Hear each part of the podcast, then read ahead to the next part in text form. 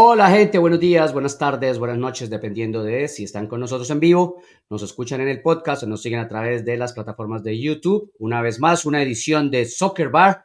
Como se dan cuenta, no está Diego Cora al control. Eh, esperamos que las cosas para Diego sigan mejorando, atendiéndose unos temas personales y ojalá todo marche para bien, don Diego. Le agradecemos, por supuesto, a la gente de Pulso Sports Network que toma nuestro audio en sus plataformas, también el video en su canal de YouTube y por supuesto a la gente de Unánimo Deportes. No olviden suscribirse a nuestro podcast en todas las plataformas de podcast, en cualquiera que usted prefiera. Allí está nuestro audio siempre a una hora, hora y media después de que el show sale en vivo los lunes y los jueves. Día especial, señores, y yo voy a empezar con algo que don Diego estableció hace ah, un tiempo. De vez en cuando tomamos esa herramienta y la utilizamos y es un pequeño editorial. Yo les voy a contar una historia. Dos ah, grupos de amigos se juegan un partido. Ah, uno de los equipos vive en el mismo complejo en donde queda la cancha de fútbol y los visitantes son, no son tan buenos. Y con la constante competición entre los amigos de mayores condiciones, los que tienen más dinero, los que tienen la cancha, los que tienen el balón, pues bueno, van mejorando aquellos que, que no eran tan buenos, ¿no? Van jugando mejor y se van convirtiendo en parte muy importante de unos días sábados que se convirtieron ya en para ver en gente que los sigue, en aglutinaciones alrededor de esa cancha y cada vez es un espectáculo más grande. Entonces hay más ojos, más exposición, porque parece que todo va brillando mucho más, ¿no? Porque la competición se va haciendo mejor.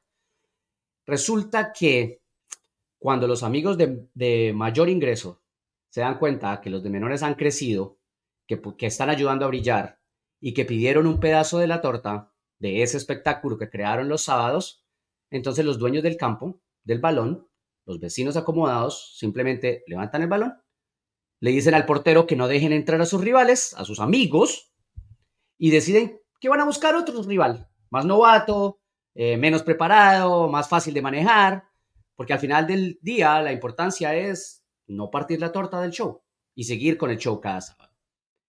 Eso, señores, es lo que está pasando entre Pro MLS y los árbitros. Porque al final del día, el sindicato, los árbitros y la gente de pro, que es quienes los contrata y los maneja, son amigos, son gente de toda la vida, son árbitros, son gente que han estado en el mundo por más de 20 años. Entonces, simplemente es un tema de repartición de la torta. Más adelante vamos a hablar de pequeños detalles, de por qué no se aceptó el acuerdo, de por qué eh, los árbitros siguen insistiendo, cosas que a la verdad creemos que son eh, justas, y ustedes han escuchado a través del show en diferentes momentos las cifras de cómo ganan y cuánto ganan árbitros, especialmente los asistentes, por ejemplo, los jueces de línea. Eh, pero al final del día lo que se están haciendo estos amigos, eliminando a sus grandes compañeros en la creación de este show, es un autogol. Es un autogol. La MLS arranca una temporada absolutamente importante, primera en ah, la historia con Leo Messi desde el arranque de la temporada y con pretemporada. Obviamente ahí es donde luce y brilla todo mucho más. La segunda con una competición que llamó mucho la atención, la Leagues Cup, con los equipos de Liga MX. Y además de todo eso, la segunda con el acuerdo para las transmisiones a través de Apple, una compañía que se está jugando con MLS un plan, un proyecto piloto para poder ser parte del negocio y competir por las transmisiones de otros deportes que generan mucho más dinero. Entonces, están tratando de romper la gallinita de los huevos de oro. Señores de Pro y de MLS, no se hagan ese autogol. Bueno, Arrancamos entonces con otras cosas y por supuesto para eso no, no tenemos, como decíamos a don Diego, no tenemos seguramente a don Nico Moreno que viene volviendo ya de, sus días de asueto, de su recarga, como lo dijo él. Pero está don Manu Vaquero desde España. Don Manu, ¿cómo anda la cosa? buenas, encantado. Ya me voy ganando el, ya me voy ganando, ahora mismo tengo un contrato de iniciativa sub-22. Ya vamos escalando un poquito más en el roster. Sí, sí, sí. Mientras no terminemos dándote un contrato de asistente referí, Ahí sí, patalea, por favor. Patalea, por favor. No, no, no, por favor, un contrato de asistente referido. No, prefiero quedarme con el iniciativa sub-22, ¿eh? Sí, sí, sí. un, placer, un placer estar por aquí. Y, en tus palabras que acabas del el editorial que acabas de hacer, lo comparto al 100. Muy bien. Manu, además de que obviamente eh, es nuestro embajador ad honorem en Europa y que obviamente sigue la liga muy bien, eh, está de plácemes hoy porque está presentando su tradicional ya guía. Más adelante vamos a hablar de la guía, de las 400 y punto 500 páginas, de los años que se come trabajándola. Eh, pero es un fantástico material para que todos sigamos. Eh, Manu, gracias por eso y felicitaciones por un año más ahí. Nada, nada, nada. Es ya un, poquito, un poquito más tarde en cuanto, en cuanto estén escuchando la gente que está en directo. De momento no lo puede tener, hay que, tienes que esperar un minutito, no mucho, y la gente que escuche el podcast, en cuanto termine escuchando el podcast, que rápidamente se vaya el enlace que crearé en, en, Twitter y que ahí se lo puede descargar y disfrutar. Ya como he dicho más adelante hablaremos, pero para eso estamos, al servicio. Fantástico. Bueno, se acabó la pretemporada, don Manu Vaquero. Faltan horas nada más para arrancar la MLS. Mm, ¿Qué te dejó la pretemporada? En un momento repasamos los últimos resultados, pero ¿qué te dejó en términos generales lo que vimos? Especialmente, yo diría, lo que vimos en Coachella, ¿no? Que reúne a, muchos equipos y se convirtió en el, en el torneo, digamos, ya casi, no sé si tradicional, pero interesante, por lo menos de, estas semanas. Pues mira, en cuanto a partidos, en cuanto a juego, no he visto cosa que me haya llamado mucho la atención pero también es que eh, analizando los equipos, como hemos estado diciendo para la guía, me he dado cuenta que todavía queda mucha leña por, cortar. Hay equipos que andan muy justos todavía en el roster. Entonces, lo que se haya podido ver hasta ahora, creo que va a ser una ínfima parte de lo que va a acabar siendo la temporada. Ya en su día tocamos Inter Miami bastante con la temporada esta que ha tenido tanto, tanto bombo. Y con el resto, bueno, yo creo que han sido pretemporadas que una preparación que más o menos se podía esperar. No, yo no veo ninguna sorpresa así, salvo que lo que te digo, eh, habrá que ver cómo se refuerzan todavía de aquí al 20, a finales de abril, creo que es cuando se, termina la ventana, la primera ventana, y a partir de ahí veremos cómo están. Pero de momento yo no me, no me ha dejado nada que yo pueda decir, saco una conclusión importante. Sí, sabes que estoy muy de acuerdo eh, en eso de que, y me parece que es interesante destacarlo porque parece una tendencia, ¿no? O sea, parece que los equipos um, se han ido dando cuenta que cuando tienen que renovar su plantilla, cambiar su plantilla, que es algo complicado en MLS, no es como en otras ligas que tú sales de 8 y traes 8 o 9, tienes que manejar un, poco más de cosas por los límites, por las normas, etcétera. Que los equipos se han dado cuenta que no hay que acelerarse. que si bien a algunos entrenadores les gusta tener a sus plantillas completas antes de arrancar la temporada, no está mal del todo jugarse las cartas a arrancar de una manera, eh, digamos, básica, con lo que hay, con lo que tienes, mientras que terminas de cerrar esas transferencias importantes, ¿no? En, lugar de acelerarlas y escoger uno por tenerlo rápido en casa. Yo sí que es verdad que esa tendencia por contenido, ¿vale? Para mí, para lo que he estado viviendo estos días, yo me, tira, me, tiraba, estaba, tirando los pelos. O sea, ayer finiquitando el AFC, es que tiene un roster ahora mismo de 20 jugadores. Menos. Porque yo contaba con Carlos Vela, lo he tenido que sacar porque todavía no está en el equipo, lo he tenido que sacar a última hora. Entonces, se te quedan roster de 20 jugadores.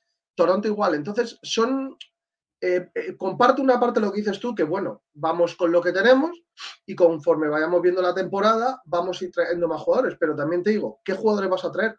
Porque del mercado europeo, muy poco tienes que traer ya, porque ahora mismo ya los equipos están jugando todo. Es muy difícil, o vas con una mortajada de dinero descomunal, o va a ser muy complicado que puedas sacar algo. Eh, sí, sí no, mano, porque la ventana cierra el 23 de abril en MLS. Mm. Y tú sabes perfectamente que hay algunos jugadores en Europa que, que van siendo marginados, que terminan siendo marginados por diferentes razones y que terminan la última parte de la temporada muy inconformes, muy incontentos. Y esos son los que puedes pescar. Algunas veces no con mucho dinero, sino simplemente porque el equipo finalmente dice, bueno, si este no lo voy a tener en cuenta, no voto más dinero aquí. Y ahí es donde pesca MLS. Pero Pero, más allá, yo creo que algunos, Manu, ¿cómo ves, ¿cómo ves eso de lo que decíamos antes? Guardar esos cupos y esperar a la ventana de verano.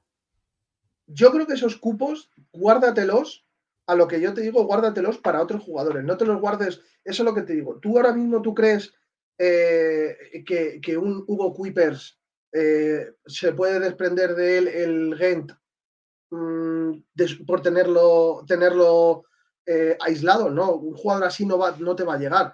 Te va a llegar, ¿qué te puedo decir? A lo mejor ahora nos sorprendemos, pero un jugador que te pueda dar un rendimiento ya y, un buen rendimiento, como puede pasar con Hugo Kuipers, como puede pasar con el delantero que ha fichado Sidalas, Musa, Musa sí, sí. son jugadores que o los firmas cuando puedes llevártelos del equipo o no puedes. Sí que es verdad que también están los casos que dices tú, que pueda ser un caso Ricky Puig, que no cuente para nada y te lo saques. Entonces, sí que es verdad que para eso mm, está bastante bien. Pero yo creo que ahora mismo, yo, mm, si fuera un director deportivo, yo mis piezas importantes, mi, como, decía el, como decía Luis Aragonés, eh, la, línea de seguridad la tendría ya hecha desde el primer momento. O sea, mi básico lo tendría ya hecho. Y a partir de ahí sí que a lo mejor podría ir probando, es decir, yo a lo mejor tengo mi plantilla de 25 jugadores fijos y en los otros seis puestos te los refuerzo, pero claro, te los voy a reforzar con jugadores que me vayan a complementar. No te voy a firmar en el 1 de abril, no te, voy a, no te voy a firmar un jugador que sea titular, es que ese yo lo quiero ya. Entonces, mm, sí y no. Sí, sí, ah, hay un detalle que también es importante para la gente, sobre todo por lo que es MLS. En algunos casos, esos jugadores están listos, están básicamente cerrados y los trámites son los que toman el, tiempo para que no logre eh, entrar, digamos, en la plantilla y en la pretemporada a tiempo, ¿no? O sea, realmente no es ni siquiera el tema de la negociación, sino todo el trámite que significa pasar la documentación, que el equipo la pueda presentar, que el equipo logre eh, estar compliance, como se dice, cumplir con las normas el día antes de arrancar la temporada, que pueda presentar la documentación, que la liga la acepte, que la regrese, que vaya a Europa. Algunos pueden demorarse más ahí. Claro, el ejemplo claro está, eh, a lo mejor la gente no ha caído, pero creo que se llamaba Jovan Mijatovic, el chico que ha firmado New York City. El viernes, el chico, el, New York City, el chico, el viernes montó, un montó una historia en Instagram volando a Nueva York. claro, el viernes, estamos al lunes y no, de momento a día de hoy no se ha Ya, ya, ya, ya, está oficial. ah, ya es oficial. Hace, pocos minutos fue oficial, sí. Ah, mira, yo no lo había visto, pues entonces. Pero, por ejemplo, eso es, otro, eso es otro ejemplo. El chico, el chico, y, dicen, oh, ese es un jugador que es eh, hecho directo por New York City FC, no tiene nada que ver con Citigroup absoluta mentira. En el Citigroup no se mueve un dedo sin que el Citigroup no esté absolutamente involucrado.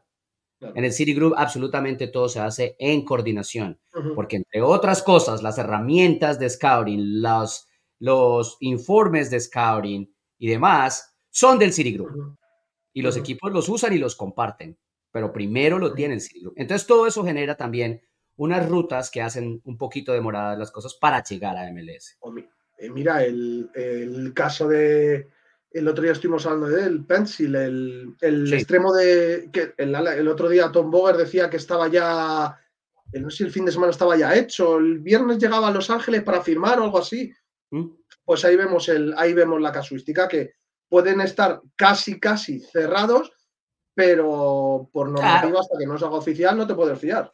Hemos visto muchos jugadores que llegan, como se dice en inglés en, en MLS, al market, a la ciudad, entrenan en horas diferentes porque no se pueden juntar con el equipo, tienen que estar solos, eh, casi que están escondidas que les prestan la, sede para poderse mantener y entrenar mientras se termina todo el proceso de, forma, ¿no? Entonces, eso hace que, que, sea complicado cerrar, digamos, los equipos. Bueno, don Manu, para avanzar, eh, vamos a hablar de los últimos resultados de pretemporada. ¿no? Eh, adelante en aire periodo 1-3 con Sporting Kansas City. Si algo se te va ocurriendo, los equipos lo vas soltando, no te preocupes. Austin 3-2 con New York City SC. Uh, New York City SC me parece que está enfilando a, a Bakar, que está haciendo goles a derecha e izquierda, como se le da la gana. A Charlotte 0 New York City lo quiero ver, lo quiero ver en dos, tres años con lo que está firmando. Lo quiero ver en dos, tres años lo que está firmando. Bueno, realmente, probablemente el, próximo, porque en, dos años, en dos años esos chicos se van a ir como Tati Castellanos, esa es la idea. Mm. Ah, si, dan, rendimiento en dos años, mejor, oye. Exacto. Chicago 2-1 le ganó a Portland Timbers, a Cincinnati 5-2 a New England Revolution. Portland le eh, falta mucho, ¿eh? Le falta, sí. Y bueno, le falta un delantero que van a anunciar y un lateral izquierdo que necesitan conseguir. Ah. o cerrar. Eh, anoche se hablaba, cuando me, bueno, a la noche vuestra, en la mañana mía, cuando me he despertado, se hablaba de Jonathan Rodríguez, ¿puede ser o me lo estoy inventando? Sí, del cabecita. Pero ese es un jugador del AFC, básicamente. Mm. Básicamente es un jugador del AFC. El AFC le ganó 1-0 a Toronto, a los, el Galaxy 2-0 a Red Bulls. Inter Miami, como casi todos vimos, le ganó 1-1, eh, perdón, empató 1-1 con Newell's en el, show, en el espectáculo del que hablábamos. Montreal, esto me, llama la atención, perdió 1-4 con Tampa Bay Routers, que es un equipo de USL. Y San José Airquays empató 1-1 con Vancouver Whitecaps. Esos son los resultados de, los más recientes resultados de pretemporada. Manu, eh, una cosa que me llamó mucho la atención y que fue de cierta manera viral fue el gol de Gastón Jiménez, el de Chicago Fire, para ganarle 2-1 a Portland Timbers. Te propongo, escuchemos a Gastón y ya tenemos con nosotros también a Beto, a Beto Mora, para que hablemos precisamente de esos equipos de Canadá y ese tema de Montreal que me parece extrañísimo. Eh, que tenía, o sea, tenía un proceso muy interesante, me gustaba desde lo futbolístico. Pero hay que dejarlos. Y pateó, pero pateó la caneca, no sé, no sé. Sí, pero date cuenta, John, que han traído eh, Yankov nuevo, eh, nuevo. Sí. Tienen que, o sea, tienen que, para mí eh, puede ser un proyecto interesante para el año que viene, final de esta temporada. Algo muy parecido, o sea, yo creo que pueden dar un rendimiento como lo que pasó con, con Austin FC la primera semana, el primer año, que empezó a empezó a verse fruto a final de la temporada y ya la siguiente fue cuando, eh, cuando hicieron la buena. Pues ese final, yo ese desarrollo es el que espero con, con Toronto. Bueno, vamos a ver. Escuchemos entonces a Gastón y después de Gastón le damos la bienvenida entonces a Beto y, hablamos como se dice, eh, como se dice en la calle, con los soldados en, en el campo de batalla. Un FAO normal donde estaba mirando todo lo que estaba pasando y bueno, vi el arquero adelantado y como todos estaban distraídos, incluso el arquero, bueno, eh, decidí rematar y entró. Yo creo que estamos eh, en muy buen camino. Eh, obviamente que necesitamos arrancar, dar ese primer paso de la primera fecha, la ansiedad de jugar, un montón de cosas que le va pasando al jugador previo a, jugar un torneo, entonces necesitamos de, de empezar y bueno, tratar de conseguir eh, puntos, eh, sobre todo de visita. Así que eh, creo que estamos bien, necesitamos reafirmarlo en el torneo. Conservador el Tonga con las palabras y agresivo con, con, el remate, ¿no? Con ese golazo desde mitad de cancha. Yo tengo, mucha, tengo muchas ganas de Chicago, pero tengo sentimientos enfrentados porque no me acaba de convencer el entrenador. Creo que tiene muy buena, tiene cosas interesantes, pero es, que me suena, esta historia ya la he vivido. Sí, exacto. Hay, un, hay una foto, una foto que apareció esta semana que parecía meme, porque hay una mm. foto de un de Frank Coplas con un niño chiquito, como de 6 años, 7 años. y, y, quien posteaba la foto creo que es el papá del niño, porque dice, ah, el pequeño chico ya tiene 12 años, el técnico sigue siendo el mismo. Sí, es como, mm, ¿no habéis escarmentado? O sea, de verdad, es, algo, es algo, mira, no sé si lo vamos a tocar, pero es algo muy similar a lo que está ocurriendo ahora que está sonando para entrenador de Minnesota United, de United el, segundo de, del Manchester.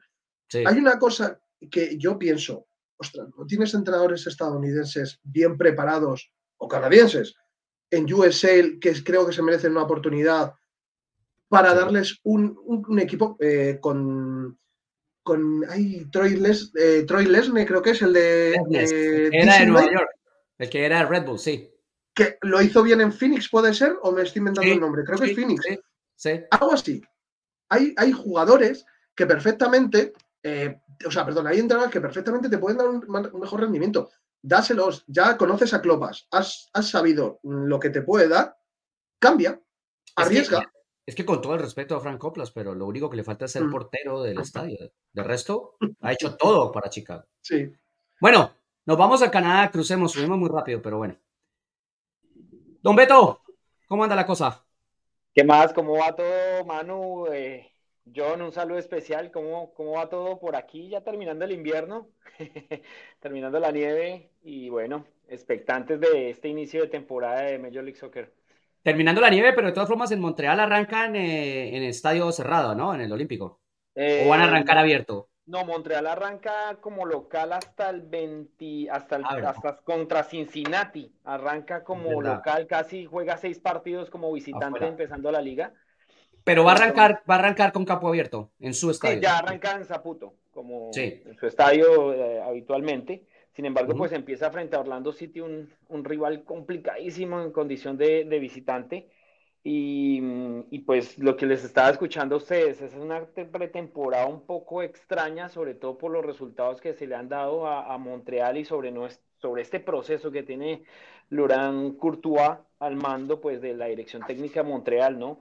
Em, solamente un empate en cuatro partidos que disputó de pretemporada, el empate 1-1 frente a Minnesota y luego pues unas goleadas que uno queda con más dudas que certezas, sobre todo la última frente a Tampa, que es un equipo de USL y esa goleada frente a Colorado 6 a 2, ¿no? Que hay que también tenerla como muy en cuenta, porque pues no se sabe a, pues a, certitud qué es lo que quiere el entrenador realmente, si quiere tomar las bases que en algún momento dejó Wilfer Nancy, recordemos que Laurent Courtois viene de Columbus Crew del, equipo de la MLS Next Pro, y de pronto esa ideología que mostró Wilfer Nancy con el equipo principal en Major League Soccer, pues este entrenador francés puede también eh, aplicarla a Montreal en esta temporada.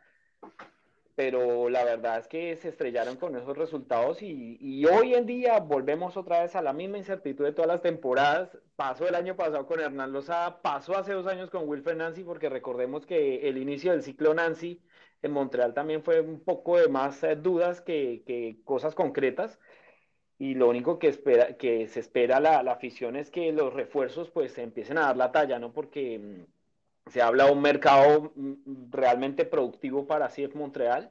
Eh, la llegada de Cócaro, la llegada de Joseph Martínez, que también es, de alguna manera es una incógnita porque su paso por Miami tampoco es que haya sido tan deslumbrante, solamente hizo 11 goles en 40 partidos. Y, y eso pues eh, también da dudas de lo que puedan dar estos refuerzos, ¿no? Sumado a eso pues la consolidación de otros baluartes como Mati Schwanier, que ya estuvo pues en el, en el partido de las estrellas el año pasado y que fue uno de los mejores jugadores de Montreal yo creo en el año 2023. Y de resto no, no queda más sino pues esperar eso que, que Montreal empiece a mostrar cosas positivas de cara al futuro. Beto, el tema, el tema a mí me, me pica por dentro es conectar esos lazos de los que veníamos hablando. O sea, los resultados al final del día y sobre todo en pretemporada, uno los puede tirar al tacho de la basura, no pasa nada. Pero pelear por un proceso con Nancy y después destruirlo. Traer a Lozada y a Lozada volvieron y le hicieron lo mismo que le hicieron en DC United. O sea, le dieron las llaves del, del Ferrari y le dijeron haga lo que le dé la gana pero después cuando el tipo empezó a hacer lo que le dio la gana, entonces dijeron, no, mentiras, mejor no. Entonces le quitaron el proceso también. Y ahora, ah, con este tipo que me parece que tiene un, una, una, un buen background, una buena, un buen camino hecho, porque además la filosofía y las formas de trabajo de Columbus Cruz son muy claras, pero Montreal no tiene desde su academia para adelante un plan bien establecido como sí lo tiene Columbus. Cuando llegas a un ambiente de, todo establecido, todo organizado, el trabajo se hace más fácil. Cuando llegas a estos enredos, el trabajo se hace un lío.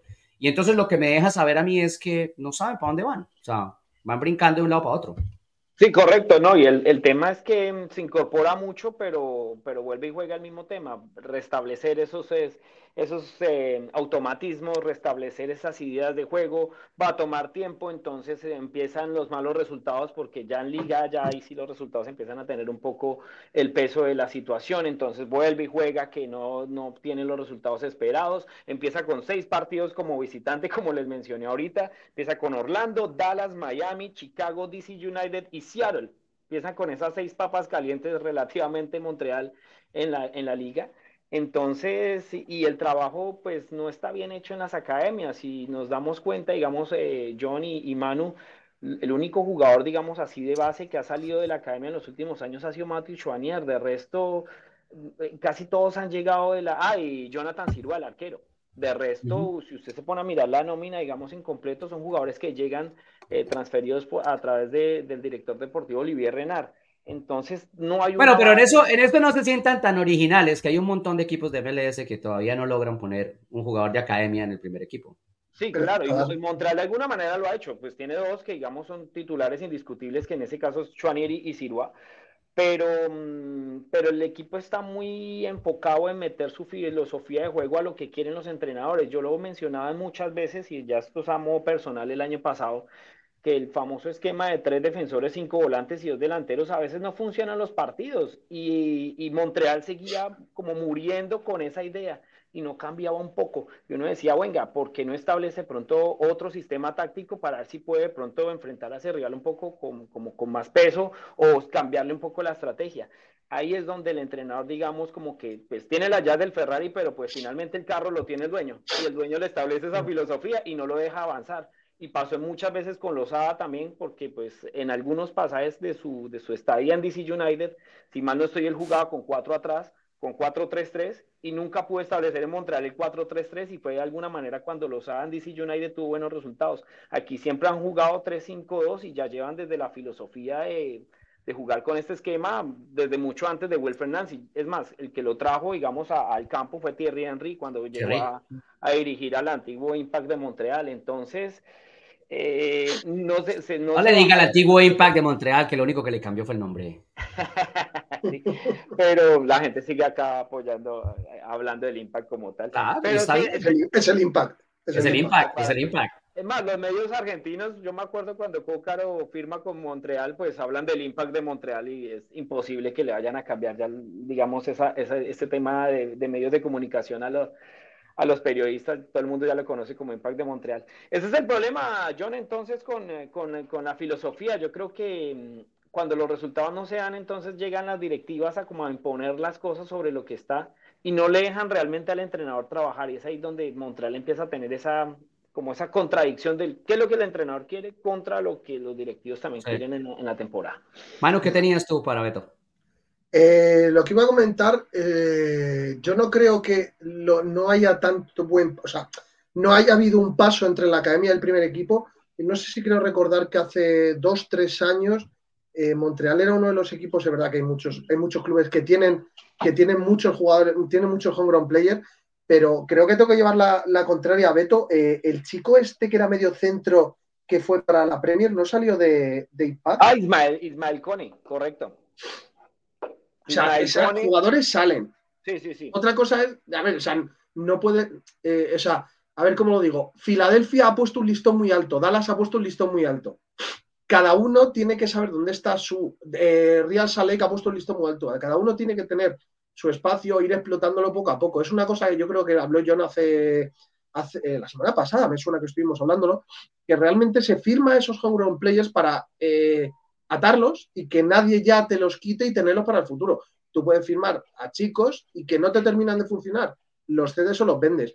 Pero es, yo creo que es una utopía mm, que ahora mismo un equipo de MLS pueda tener en un once inicial, jugando de titulares y dando un rendimiento muy bueno, a seis homegrown players. Es muy complicado entonces. Y, pero, y Montreal y yo te adjunto, ya me hiciste acordar, gracias por, por enviarme el dato. Por ejemplo, está Nathan Saliva, el volante de marca, que está casi normalmente alternando con Víctor Guayama. En el medio campo, ese jugador también producto de la Academia de, Montreal. Sarrida a subir, que se fue en préstamo y ya volvió nuevamente. Jan Aniel así, que también estuvo la temporada pasada, pero se fue a préstamo a la CPL, a la Canadian Premier League con eh, el Atlético Ottawa. Entonces, sí, sí, sí se genera el trabajo, pero pues vuelve el tema de los resultados, ¿no? Ahí es donde, donde predomina todo y si a estos jugadores de pronto les falta un poco de, galones de combustible en, en, esa experiencia Major League Soccer, pues el equipo pues no va a depender mucho de ellos. Claro, pero el equipo que quiere, o sea, el equipo quiere sacar, o sea, yo no lo digo por ti, lo digo por el, por el club, por Montreal. ¿Qué quieres? ¿Sacar jugadores o competir a un nivel alto? Es muy complicado porque si te das cuenta y, y llevarme la contraria, el gran año de Nancy Homegrown Players solo estaba el chico este que has dicho, que no me acuerdo ahora, se me ha olvidado el nombre otra vez. Eh, con, él, Y, no me, y, y porque Soanier no, e, no estaba todavía, era, un... Entonces, solo había uno. Y Pantemis era el arquero, eh, dos. dos. Y, hiciste es tu mejor año. Entonces, y porque Mihailovic era homegrown player, pero venía de Chicago. Entonces, entonces, no puedes tener las dos cosas es imposible. Bueno, es imposible. No, es poco probable. Entonces, tienes que saber mi proyecto por dónde lo quiero llevar. ¿Lo quiero llevar por aquí o lo quiero llevar por allá? Estamos hablando de que Montreal quiere hacer algo similar a Columbus, que es lo que Cincinnati ha hecho con Filadelfia. Vale. Correcto. ¿Qué ha hecho Columbus? Columbus ha dado la alternativa a dos o tres homegrown players que están teniendo un rendimiento. Bueno, dos o tres, no, uno. Uno. Creo que es Morris. Ya está. Morris. Eh, pero sí que tiene jóvenes y lo está añadiendo con tal. Si queremos, si quiere, perdón, si quiere Montreal eh, tener buenos resultados, tiene que saber mm, manejar bien el roster y no enfocarse tanto en mm, subir jugadores de la cantera. No. A ver, espere, espere, espere, espere, los voy a cortar porque les voy a poner esta pregunta a los dos. Eh, Beto primero en el, terreno eh, y después Manu, porque la, el análisis que hace Mano, que es muy correcto, me lleva a pensar, ¿y acaso está mal que hayan equipos que decidan? Es que nuestros buenos resultados es pelear por clasificar y si no clasificamos por un punto o dos, pues bueno, ni modo. Y si clasificamos, clasificamos. Pero el gran objetivo es que cada año hayan dos, tres jugadores que se vayan consolidando. ¿Eso está mal? O sea, pues ¿esos no son resultados? Pues realmente si mal no estoy, las últimas dos temporadas de Montreal ha mostrado, digamos, números verdes en cuanto al tema financiero gracias a mostrar y vender estos jugadores, ¿no? Porque no solamente estamos hablando de los, de los, de los, de los jugadores que llegan de las fuerzas eh, básicas o divisiones menores, sino también estamos hablando de estos que llegan como Alistair Johnston, que venía de Nashville, termina teniendo una gran temporada en Montreal y lo termina vendiendo al Celtic de Escocia. Claro. Entonces, eh, son Fue lo que intentaron hacer con el chico de LAFC que se fue a Miami y después llegó allá. Eh, eh, no, no, no. Un volante rubio, rápido, un volante central. Duke, Bryce Duke. Yes, Bryce, Duke. El 10. Sí, exacto. Y, de hecho, pues ahorita está, eh, de hecho está ahorita todavía, cuando él, llegó con eh, Ariel Lassiter, el costarricense, llegaron los dos por Kamal Miller, por eso es que Kamal Miller va al Inter Miami. A, Miami y ahora está en Portland, con Pantemis. Pues, eh, hombre, la, ideología de Olivier Herrera en ese sentido sí es, bueno, vamos a sacar y vamos a aprovechar y, ¿por qué no?, relanzar la carrera de algunos que están, digamos, en malas temporadas, como por ejemplo Rahim Edwards. Esa es una apuesta del entrenador. Rahim Edwards no tuvo una buena temporada con el con el Galaxy y está buscando de pronto también meterlo dentro de los. Sí, pero, pero eso es otra cosa. Esa es otra cosa, porque Edwards va de vuelta. No, sí, correcto, pero está mirando de pronto ese sentido de, adquirir jugadores de cierta manera para repotenciar esos que están como, como de divisiones menores y poder hacer algo a futuro. La llegada de Cócaro seguramente también va a dar que los delanteros que estén ahí detrás de él, son Ibrahim, que ya lleva un buen rato, puedan de pronto aprender de él y por qué no tener una, una temporada que, que sea también clave en el sentido. Para mí no está mal, pero es que todo va ligado a los resultados y Montreal, digamos, está en, el afán, digamos, de querer buscar esa clasificación a playoff. Recordemos que si la gran temporada de Nancy se vio marcada por la temporada, digamos, muy irregular de los y que queda afuera finalmente de playoffs en el último partido, cuando Columbus le gana en condición de local. Entonces, eh, pues yo no lo vería mal, pero sí hay que cuadrar cómo trabaja las divisiones menores con esos jugadores de experiencia que le pueden dar, digamos, esa, esa cancha y esos momentos determinados a estos jugadores para que sean, pues, pilares importantes, ¿no? En, el funcionamiento del equipo.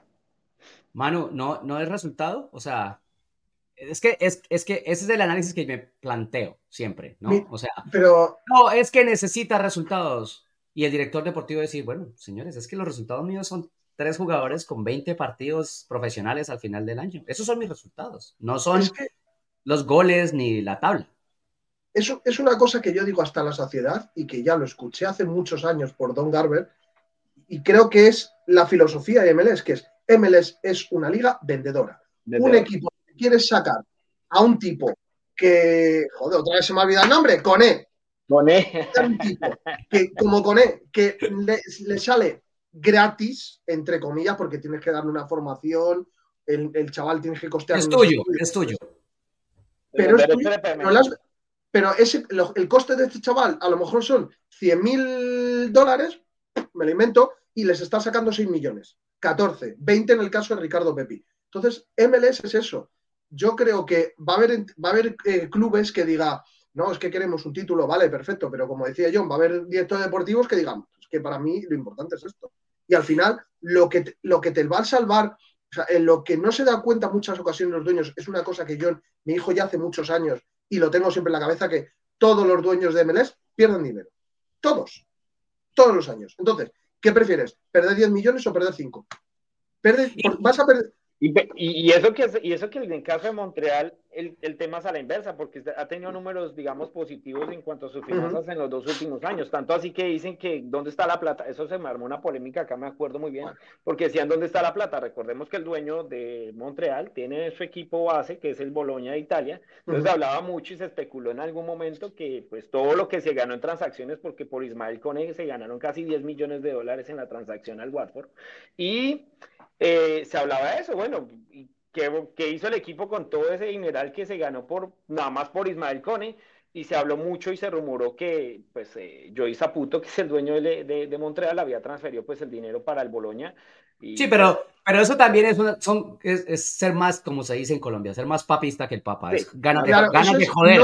Porque cuando, espera, mano, porque cuando, cuando Zaputo se trae un jugador del Boloña y le dice, usted tranquilo que yo le pago, que no sé qué. Entonces nadie salta a decir, pero ¿de dónde salió la plata para pagarle a este jugador del Boloña? Pues del mismo dueño que está jugando con sus dos muñecos. Está jugando con su sistema financiero en los dos equipos, relativamente, sí. Obvio. Claro, o sea, es que es algo, es, es, o sea, a lo mejor me meto en un berenjenal, pero... Eh, sí, que siempre, man. No hay, cultura, no hay cultura del fútbol. No hay cultura del fútbol. O sea, el decir, no, te ha gastado 6 millones, eh, tienes que tener 6 millones para firmar, no funciona así. No, señores, el fútbol no funciona así. Eso no es así. A lo mejor de esos 6 millones que tú has ganado, lo mismo tienes para gastarte dos. Tres. Sí, tres. Ah, más que los costos, los costos operativos de un club tampoco son tan económicos, ¿no? Hay que tener en cuenta traslados, eh, logística, bueno, un montón de cosas que hay detrás. Mire, les digo una cosa simple, les digo una cosa simple, simple, porque lo acabo de vivir esta semana. La sede de un club juvenil, no de un club profesional, de un club juvenil, con dos canchas, con la casa club, digamos, donde puedes tener la cafetería, el gimnasio, los baños y los lockers. Vale más de 20 millones de dólares. Increíble. En mercados que no son grandes. Fuertes. Bueno, con eso lo dejamos. Beto, ¿algo de, ¿algo de Toronto? ¿Algo más de Canadá en general? Yo le voy a cerrar lo de Montreal, pues la expectativa está sobre todo con Cócaro y con Joseph Martínez. Eh, Cócaro marcó 31 goles en 104 partidos con Huracán, entonces digamos esa es la gran expectativa del, del, del el bigotón Cócaro, que va a llegar pues como a su primera experiencia en el fútbol de los Estados Unidos, también del búlgaro Dominic Jankov, se habla mucho de este volante creativo que va a pelear digamos la posición con Bryce Duke, y también llegó otro latinoamericano, Joaquín Sosa, que precisamente llega del Boloña de Italia, en lugar de, de préstamo. Y, pues a, a, tenerle en cuenta pues eh, el tema del, del, sistema de juego, vamos a ver si es un equipo ofensivo, pero pues tendrá que hacer varios eh, reparos en la zona defensiva para que no le ocurra lo que le sucedió en la pretemporada y ver cómo está el estado de, eh, salud de Joseph Martínez, ¿no? Yo me imagino que esa, esa sociedad en la delantera, Opoku, Cócaro Martínez puede ser bien interesante de cara a futuro del CF Montreal y ver cómo, cómo trata de gerenciar Lurán Courtois los seis partidos que tiene como visitante antes del debut como local frente a Cincinnati, que tampoco es un rival que digamos sea, sea accesible para su primer partido como local en, en Montreal. Entonces, la verdad pues, es que hoy por hoy para Montreal ninguno es accesible. Sí, para Montreal es complicado. De la parte de Toronto, pues, hombre. Eh, Beto, Beto, Beto, Beto. Antes, antes, de las dos, tres cositas que nos menciones de Toronto, una cosa, porque para cerrar Montreal, voy a poner a mano contra la pared. Ah, contra la pared. La tengo cerca, ¿eh? Mano, entre Cócaro y Gustavo Bow, ¿quién era mejor opción para Montreal? Oh, hostias. Eh, a una temporada Bow. Para, mí no es nada, pero nada difícil de responder. A, una temporada Bow. A una. A rendimiento una temporada. A, rendimiento mañana Bow. Yo sí. No, ya lo vas a contratar. Tienes las carpetas aquí, tan, tan. ¿A cuál quieres? Hostias. Yo también tengo la eh, respuesta. Está absolutamente fácil para mí, Manuel. Sí, Bow. No sé, es que te conozco mucho. Es que es Bow, es que se acabó. Mientras Cócaro me viene con adaptación, con el tiempo, con no sé qué, Bow me está haciendo goles. Bow se conoce la liga, se conoce los rivales, es un trabajador a tope, Cócaro también, por supuesto. Pero todo lo que trae Cócaro lo recibes en Bow con hechos ya puestos. Hay, que ver un tema con lo de Bojo John y es el tema de las lesiones, ¿no? El año pasado él sufrió mucho con el tema de las lesiones y yo por eso de pronto hay, pero es un tema también relativo, ¿no? Cócaro puede sufrir una lesión también y, hay que... Y fue, y, es, y fue un año, y aún con esa lesión en un año, los números de Bow fueron estándar para sus eh, rivales de posición. Entonces, para mí era ese, pero bueno, no me hicieron caso. Beto. Eh, veremos, veremos qué fue lo que, lo que, lo que le vieron. Mandaron a, freír. Beto, Toronto, para poder seguir con otros temas. Bueno, el tema de Toronto sí es un tiro al aire realmente. Eh, no hay muchas noticias, sobre todo si otro tiro al aire, porque llevan, una, llevan tres temporadas completamente desastrosas. 2021 terminó con 28 puntos, 2022 con 34 y el año pasado pues viene sumar su peor temporada en cuanto a sumatoria de puntos en, en temporada regular, solo hizo 22 superando incluso la que hizo en 2012, que hizo solamente 23 puntos. Entonces la situación es bien complicada. Llega un entrenador que viene también como a experimentar su primera experiencia como entrenador de club, valga la redundancia, que es John Herman. Todos sabemos todo el proceso que hizo con la selección canadiense y demás, el proceso que él tiene con, con el manejar un grupo joven. Datico de color, Beto, datico de color para la gente. Eh, mano, yo creo que esto lo tienes marcado. Ojo al oído de Herman, ¿no? Cuando está dirigiendo. Sí, es que yo a Herman le hubiera dado un Toronto. yo, yo, es más, yo creo que tengo la foto, yo tengo la foto de Herman. En el, mundial, yo lo veo en, el mundial de Qatar. En todos lados, él dirige así, él dirige así. Mm. Pero lo simpático es que el AirPod es color piel. O sea, él busca, él busca que no se lo vean. Que no se lo vean, sí, sí, sí. Es fantástico. Yo fíjate, a, Ger a Germán, yo le hubiera, lo que te estoy diciendo, yo le hubiera entregado un Toronto en sí sin los italianos. Y el, y el problema de Toronto sin los italianos es que se queda sin un jugador de experiencia. Contrataron a David Flores, que es un mediocampista hondureño, y entre comillas, si usted se pone a revisar, Manu, toda la nómina, usted mm, saca a Insigne, Verdandreski, a Jonathan Osorio, a Sean Johnson y a, y a este chico que acaba de llegar, a David Flores, se queda sin una base experimentada, se queda completamente con jugadores de las, de las divisiones menores. Pero para mí, ahora a mí a lo mejor me equivoco, ¿eh? pero yo veo en los italianos, veo a los polacos de Charlotte. Sí, oh, lejos, pero por supuesto. Sí, es mucho mejor, total. No, no, no, lo veo en comportamiento. Entonces, a un tío como Germán, que es un tío para hacer un Mano, mano, mano, mano, mano. Es que a ti, a ti, tú eres responsable, respetuoso, pero esto es un podcast y podemos decir lo que se nos dé la gana. Ellos se creen los putos amos. Sí, los dueños. es que lo son, pero si lo son. Lo son, entonces. ¿Tú quieres llevar, tú quieres tener a, ese, a esos tíos como líderes del club? Vale, ponles a un Bob Bradley. Pero no pongas un tío que te crea eh, un proyecto, que te genera un proyecto. Que No lo hagas, porque es que, es que lo vas a quemar. Yo, para mí, A lo mejor me equivoco. Y que no, tiene experiencia de club. Es que una cosa es dirigir mano, dirigir una selección, a dirigir un club, el, día a día, el concepto. No, no, además, no nos digamos mentiras. Nosotros sabemos cómo son estos tipos. para mí, la hostia. Toronto, ahora que yo me ha dejado, para mí Toronto se va a pegar una hostia del carajo. Se va a pegar un hostión. Otra. los italianos, el año, los italianos el año que viene van a hacer chao, chao, chao. Y entonces va a decir, y va a decir Germán, Ahora quiero mi equipo. Y a ver si se lo dan. Yo creo que se lo dan. Yo creo que se lo dan. ¿eh? Yo creo que ahora mismo en Canadá tiene suficiente nombre para que se lo den. Creo, puede, ¿eh? ser, puede, ser, puede, ser, puede ser, puede ser, sí, sí, sí. Yo he, hecho, yo he hecho lo que decía Manu, lo tengo yo ese tema como, como debilidad, ¿no? Esa irregularidad que tienen los italianos y que ellos pues aprietan el acelerador cuando quieren y ponen el equipo en problemas cuando se les da la gana, por no decirlo de otra manera. Pero, pero, no, pero, pero, pero, pero, hay una, una diferencia grande, Beto, ahí. Porque sí, la liga ha cambiado un montón, ¿cierto? Ese perfil de jugador que aprieta el acelerador cuando se le da la gana era Thierry Henry. El tipo caminaba cuando se le daba la gana, pero cuando el tipo decía, bueno, ya no más, vamos a definir esto, pum, pum, pum, y se Arreglado la situación. Arreglado el problema. Mm. Pero, pero el tipo en el entorno del camerino era el tipo respetado, el, tipo que ayudaba, el tipo que acompañaba, no era el puto amo. Radiactivo. Para sus compañeros. para sus compañeros. Las, las como le decimos por aquí a, los jugadores que se creen las estrellitas y mejor dicho no se les puede decir absolutamente nada.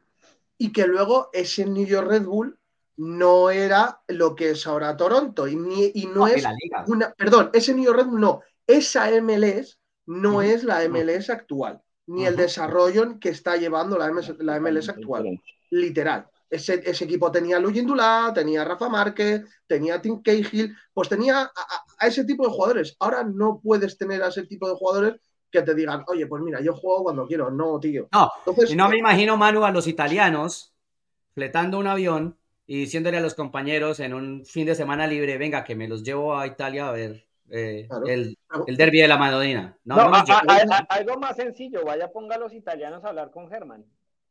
Pregúntaselo. es más fácil.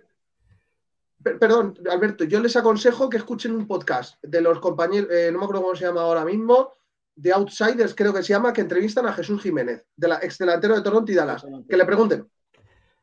Pero lo dijimos aquí, Jesús Jiménez levantó la bandera y le dijo a todo el mundo, hey, esto se está quemando. Y nadie le hizo caso. Y, él, entonces él se tuvo que ir. Yo siento que Toronto... Ahora ya se fue de la liga, Jesús, también.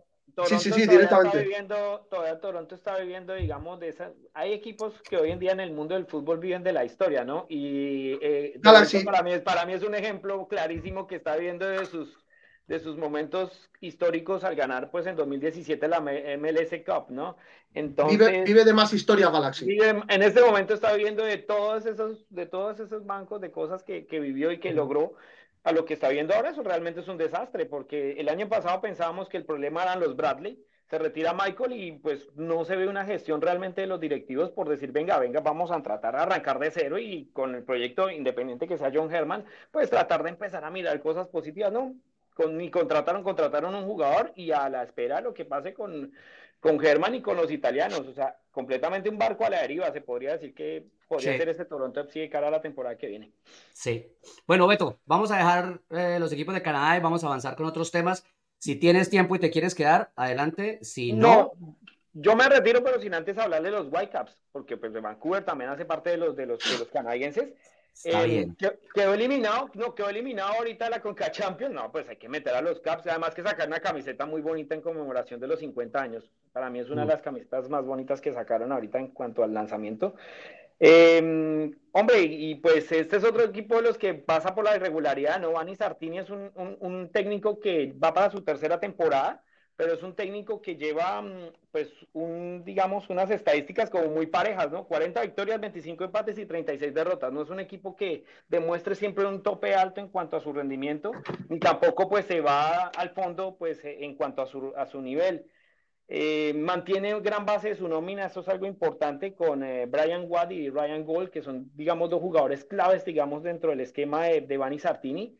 Y mantiene esa columna vertebral con Takaoka, Vesilinovich, Andrés Cubas, eh, Gold y Brian White. Le ha sumado como algunos jugadores importantes como Fafa Picol, que es el jugador que viene en Nashville, y le podría pues eh, ser bastante importante y mejorar de pronto lo que hizo en la temporada pasada donde terminó sexto. Así que vamos a ver cómo, cómo va Vancouver, que no debuta esta semana, debuta hasta el próximo fin de semana. Es, es el equipo que descansa esta primera jornada de MLS y empieza debutando el 2 de febrero frente a Charlotte en el BC Place de Vancouver.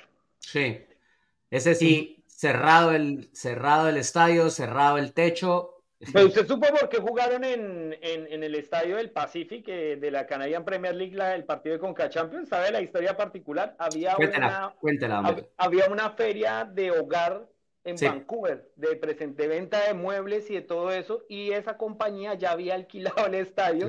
para hacer la feria. Claro, cuando Vancouver sale el sorteo de la Conca Champions para, pues tenía que jugar con Tigres y pues Tigres es un equipo mexicano y que puede pues usted pues, pues eh, recibir una buena plática por tema de boletería, pues no pudo hacer absolutamente nada con la famosa empresa que hacía la feria de muebles y le tocó pues irse para el Starlight Stadium, que es la casa del Pacific FC de la Canadian Premier League. Así que sí, eso le pasa mucho a los, que, a los que tienen que compartir el estadio. Si no, pregúntale a New York City que ha estado de nómada por, no tener y, eso, y, eso, y eso que el dueño del estadio es socio de New York City, no como Vancouver, que es simplemente pagar por el estadio. Sí, claro, ¿no? Y lo particular es que, bueno, por una feria de muebles se perdió un gran dinero Vancouver, digamos, por, por no recibir a la hinchada mexicana, que digamos, la, comunidad latina acá en Canadá, sobre todo, muy grande, y la mexicana aún más.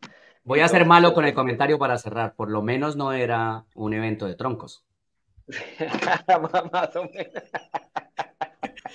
Beto, un placer. Muchas gracias. ¿eh? Un placer, Beto. Un placer, estamos hablando. Felicidades. Gracias por el tiempo. Gracias, chao. felicidades, chao. Mano, lo mencionaste ahora. Eh, Galaxy es otro de los que vive historia. Cerró la pretemporada con victoria. ¿Te dice algo? ¿Te dijo algo la pretemporada de Galaxy? Eh, vivo, sigo viviendo en los mundos de Yupi. es, que no, no, o sea, yo lo siento, me he vuelto muy, no hater, sino eh, me he vuelto muy radical con, el Galaxy y, creo que están, venga, vamos a ser un poquito buenos, están empezando a, dar pequeños pasitos para, pero no, no, no, no me dice nada por, porque no, es que no, o sea, no veo yo, no, lo siento, es que no quiero hablar de Galaxy porque es que no, no voy a sacar nada en concreto. A mí lo que me llamó la atención de manera positiva es, uno, que Ricky Push eh, sumó buenos minutos, porque mm. veníamos hablando de que es importante ver que, el tratamiento conservador que se hizo para su lesión funcione y no tenga que empujarlo después al quirófano en medio de la, de la temporada. Yo no lo descarto. Yo tampoco lo descarto, pero es muy positivo que vaya sumando minutos importantes. Eso me parece claro. Y lo otro, y lo otro que el equipo del todo no juega feo, no juega mal y que sigue sumando piezas que se van a ir acoplando. Todavía no las ha usado porque apenas están llegando. Y ya veníamos hablando de cómo tiene gente muy importante ah, como Gastón Brugman y como el lateral, el uruguayo que se me olvidó ahora, Cáceres, que, que van a ir tomando la forma después de sus lesiones. Entonces, me parece que es mucha expectativa y creo que con esa expectativa el Galaxy puede respirar y decir, bueno, es que tenemos, tenemos cómo llegar. A ver, yo el Galaxy, mira, el otro, eh, yo lo estaba pensando el otro día fríamente y tal, dando una vuelta al equipo. Eh, yo tengo ganas de ver a, a, a con, con responsabilidad de decir, confiamos en este tipo como el 9. De momento no parece, a lo mejor me equivoco, de momento no parece, porque lo de Ramón Sosa creo que no salió, no parece que vayan a firmar un delantero. Creo que puede darle, no es, no es Robbie King, ¿vale? No vamos a, vamos a intentar no comparar con, aquella etapa, pero creo que me puede dar algo de, mm, de motivación el que le puedan dar a este chico la responsabilidad de ser delantero sin, tener en la cabeza, no es que cuando se recupere el Chicharito, mm, o sea, cuando se recupere el que es titular yo voy a ir al banco, no, o sea, creo que ese chaval necesita tener la tranquilidad de ser el, el, titular que ahora mismo lo tiene, creo, eh, ojo, eh, a ver cómo se amolda Pet. Diego Fagundes me gustaría ver en su, su el Diego Fagundes de, Austin, que para mí ha sido el del segundo año de Austin, cuando quedaron cuando quedaron tan alto, que es, para mí es el mejor Fagundes que he visto en mucho tiempo. Sí. Y a partir de ahí, pues bueno, hay Ricky, Ricky al final no deja de ser Ricky. Y fíjate, tengo ganas de ver cómo, cómo vuelve o si cómo consigue tener impacto Mauricio Cuevas, el lateral derecho. Sí. Porque, pero es que va a tener mucha eh, competición. Tiene a Cáceres, decía el lateral, yo creo que Cáceres va a ser más central. Y acaban de firmar a, a, Yamane, al japonés. Sí. Eh, yo creo, no sé, yo le hubiera dado a, O sea, le diste la confianza a Araujo en su día, dásela a este chico. Lo que pasa es que se la están jugando por dos lados y lo vamos a escuchar ahora. El otro chico es Aude. Aude. Que, que este año tiene que ser su confirmación, tiene que ser, porque él viene, es chico, es joven en edad, pero, pero viene de Argentina, vino de Argentina con suficiente experiencia ya pasó su adaptación y debería ser este su año de consolidación. Y para el Galaxy es clave que este chico estalle. ¿No? Este es el momento. yo, creo que con el juego que suele dar Faúndez de meterse mucho a, carril interior, no es un jugador que ocupe mucho banda. Creo que eso Aude puede aprovecharlo bastante. Exactamente. Tal cual. Manu, escuchemos entonces a, Aude y las expectativas sobre lo que se viene para el Galaxy porque lo vinimos trabajando desde el primer día que, que vinimos acá. Eh, sé que los primeros partidos capaz nos costó un poquito más, pero la verdad muy bien cerrarlo de esta manera, que ya falta una semana para empezar el torneo y la verdad muy contento. muy bien, la pretemporada fue, fue, muy, fue muy buena, eh, nos vinimos preparando bien físicamente para, para, para, el torneo. Estoy muy emocionado porque en la vida creo que te imaginas llegar a este momento de jugar contra él. Eh, desde toda la infancia jugás con él en la play, lo tenés en, todos los lugares, lo ves en todos lados, siendo argentino, lo amás, sinceramente, y ahora tenerlo como rival va a ser algo muy, muy hermoso y muy emocionante. Él es Leo, ¿no? Porque. Ojo, perdón, Te, perdón, perdón, te cambio el tema. Acabo de ver una noticia para mí de las mejores para la naranja. Adalberto Carrasquilla renueva. Sí, sí, bueno. De lo mejorcito. Eh, lo que decía. Me, rompiste, el balón. Porque... No, no, no, no. No, pero ¿sabes por qué? No, pero ¿sabes por qué? Porque es que eh, lo que le faltaba era la oficialización. De una manera ah, muy extraña, de una manera muy extraña, Carrasquilla no tuvo ofertas grandes cuando todo el mundo las esperaba. Incluso él y, la gente en Houston se estaba preparando mentalmente para buscar un reemplazo y tal, y no tuvo ofertas grandes. Entonces, Dynamo tomó la decisión, eh, terminado el año, de darle a Carrasquilla la extensión y decirle, viejo, mira, este es el momento, ¿no? Si algo viene después, viene, pero no te preocupes por las opciones, preocúpate por ser grande aquí, que lo vas a hacer y vas a ser fundamental para nosotros. Es que yo creo que a Carrasquilla, para tener esas ofertas, tiene que dar otro año como el que ha dado. Yo creo que con uno no le vale porque ya la gente, o sea, en Europa ya le conocen de su paso por el Cartagena. Sí, exacto. y me da una pena, me da una pena muy grande decirlo, pero es la verdad. En el mercado internacional, cuando el chico muestra el pasaporte, lo miran de lado. Es, es una pena, porque es un jugador fantástico, ha crecido montones. Por eso yo creo que si da otro año como el que ha dado, no te va a venir un Premier, pero sí que te puede venir un equipo de, de un pues, Francia, un sí, sí, o sea, pueden venir esos equipos que perfectamente, a ver, el rayo, es, el rayo es muy difícil porque al final MLS iba a pedir dinero y un rayo no puede pagar dinero, pero te puede venir un Betis, te puede venir un Sevilla, Sevilla, te puede venir ese estilo de equipos de una mitad de tabla que sí que a lo mejor hagan una apuesta por ese jugador y oye, pero bueno, que necesita un año más. Sí, don Manu, Veníamos diciendo antes de, la, noticia de Carrasquilla, terminábamos con Audi, porque Audi hablaba de, Messi, ¿no? De que es una, ilusión, un espectáculo, porque LA Galaxy abre la temporada recibiendo a Inter Miami. Pero Inter Miami abre la liga este miércoles, ¿no? Con, con Real Salt Lake. Con Real Salt Lake. Entonces, para Audi es fantástico por argentino, obviamente, ir a enfrentar a Messi el fin de semana, pero primero Inter Miami tiene un compromiso con Real Salt Lake. ¿no? Entonces, ah, vamos a hacer una cosa.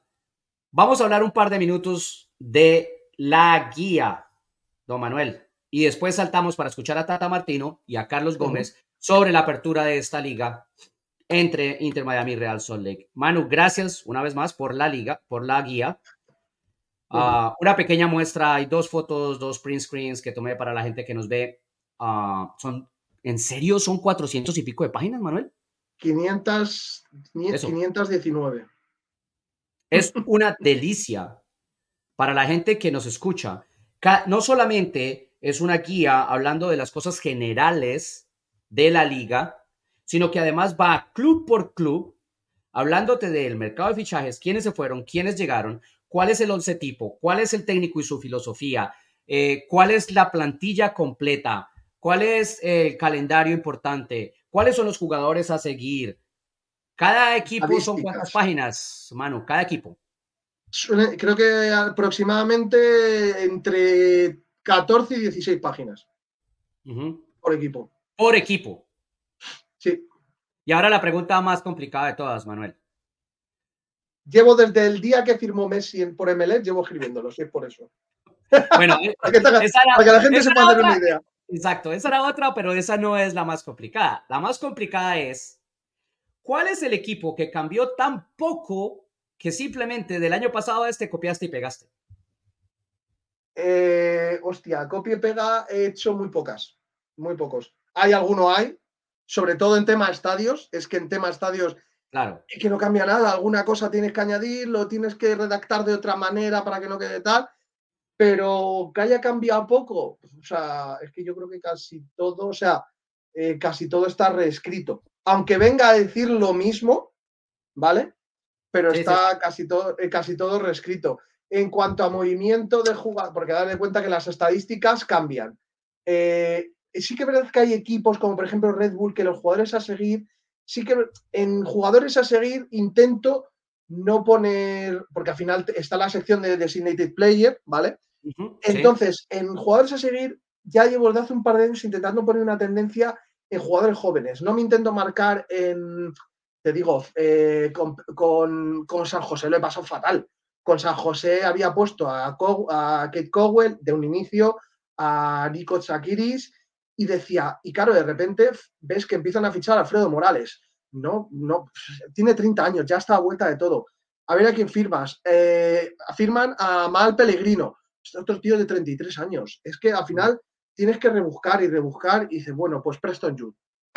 Mm, entonces tengo tendencia, me gusta poner jugadores porque al final son jugadores que la gente, oye, me apunto este nombre, por si acaso. Que sirva. Y no suelo, claro, no suelo poner, ahí por ejemplo no hay futbolistas que van a ser, hay futbolistas que van a ser titulares, pero hay otros que no son titulares. Pero por ejemplo Red Bull eh, son los mismos. Lewis Morgan porque vuelve de la lesión, eh, John Tolkien porque es John Tolkien y el otro era Daniel Edelman. Ahí están repetidos los jugadores. Claro. Es el único equipo que más, eh, pero intento, intento siempre buscar, me, me tiro a jóvenes. Claro, ya ha habido equipos eh, en San José, digo, es que, ¿qué, escribo? Sobre, bueno, al final creo que acabo escribiendo de él, el chico este, el mediapunta mexicano, eh, sub-17. ¿De San José? Eh, sí, el mediapunta ahí, que firmó con 15 años, que es muy jovencito, que hasta con el Mundial sub-17 ahora. Oh, sí, ya. Bueno, se me va el Sí, pero... No, Cruz, Cruz Medina, Cruz Medina. Cruz Medina. Sí, Cruz. Claro, de repente, mm, hay jugadores que dices, Columbus, ostras, que ya no voy a hablar de eh, Jabrón, que ha firmado ahora. Entonces, tengo que buscar jugadores que vayan a seguir, pero oye, que vayan a tener cierta participación. Ya hay momentos, por ejemplo, claro, con Houston ya al final he, tenido que meter a Ibrahim Aliyu, pues porque es que se me había lesionado Nelson Quiñones, claro, luego tienes que jugar con eso. Inter Miami tenía metido a Farías, Farías le tenía que sacar porque está lesionado. Exacto. Tienes que jugar con bueno, Este es el juego, sí. Manu, ¿dónde, dónde la buscan? ¿Dónde la descargan? la, la, eh, la, pregunta ridícula, porque quiero que lo contestes. ¿Cuánto vale? Gratis. Vale. no van a encontrar un trabajo. No. Dime, dime. Grítalo, grítalo y da los datos para que la consigan. Es gratis. No van a encontrar un trabajo así, a ese nivel, gratuito. Es que los, no, no me gusta ser, John, tú me conoces hace muchos años, no me gusta ser, tirarme flores, como solemos decir, pero es gratis. O sea, yo no cobro nada, cero. De hecho, eh, ya que yo me ha dado la venia antes, lo digo, yo del año pasado intenté que fuera la guía oficial de Melés en castellano, lo intenté, ¿vale? Y la única respuesta que conseguí es, bueno, es que si quieres que sea la guía oficial tienes que pagar por nuestros derechos. Digo, tócate la nariz, Marioli. O sea, os estoy ofreciendo un trabajo gratis para, porque si alguno se ve una, se ve la guía o la previa que hacen en inglés, esta la pega 200 millones de patadas. Dije, que mejor que el mercado en, español eh, tener una guía así. Yo ofrecía MLS, os la doy, no me paguéis, pero ponerla como oficial, nada Dije, bueno, pues ya está. Entonces, para que se dé cuenta la gente, yo no saco eh, financiero, rédito financiero, no saco nada. Lo único que hago es perder dinero, o sea, no, pierdo dinero, no, pierdo pelo. Pierdo pelo del estrés que me llevan las últimas semanas de competición. Entonces, que la gente disfrute. ¿Cómo la consiguen, Manu? ¿Cómo la consiguen? ¿Dónde la bajan? Eh, de Twitter, de mi Twitter, él está puesto aquí, lo tiene John puesto, arroba Manu Vaquero guion bajo. Y ahí, eh, lo ven aquí, Manu Vaquero, eh, arroba Manu Vaquero guion bajo, y ahí la tienen para descargar, el enlace, eh, o sea, pueden ver el enlace y perfectamente descargarlo. No hay que pagar nada, eh, no hay que, por ejemplo, en su día, ya una vez que dije, bueno, si me das retweet te la mando. Mira, tío, es que a mí esas cosas no me gustan. Esas cosas no me gustan. Comprar followers, entre comillas, mira, yo ofrezco esto gratis, que la gente lo disfrute y John lo sabe, disfrutarlo mucho porque es la última. Yo me retiraba ya el año pasado, lo dije, me retiré, pero eh, un tipo que ha firmado por Inter Miami me obligó.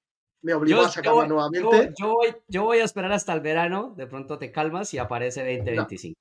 ya no, no, ni, ya no, no, no, no, no. O sea, mira, lo hablaba hoy con, lo hablaba hoy con amigos eh, y se lo decía, digo, me tiene que venir una empresa y decirme, toma, te pago para que la haga. No la hago. O sea, me lleva muchísimo tiempo, eh, mucho estrés, porque al final la gente dirá, bueno, si es gratis, no la hagas ya, pero es que al final me gusta dar a conocer esta competición. Y que la gente lo disfrute. Entonces, es un gran trabajo, mano, y ha sido un trabajo por muchos años. O sea, no solamente años, son 10 años. seguidos. Son 10 años lo que llevo. Sí. Bueno, ahora no tengo, perdón, yo no tengo visibilidad porque las primeras guías las subí en la web de Babel, donde yo escribía, eh, al ser una web un poco un medio independiente, eso pues dejan de tener, hay artículos que desaparecen, pero si alguien ve un artículo, y ahora, yo ahora mismo enseño el Word de, la, mi primera guía con el Word de ahora, alucina en colores lo que ha, lo que ha transcurrido en estos 10 años. Increíble. Por supuesto. Estamos súper colgados, Manu. Y hay unos temas importantes por tocar. Así que decíamos, uh, Inter Miami arranca con Real Salt Lake la temporada. Vamos a escuchar a Tata Martino especialmente por dos cosas. Uno, ¿cómo nos da la razón con que la pretemporada fue un... no quiero decir nada más?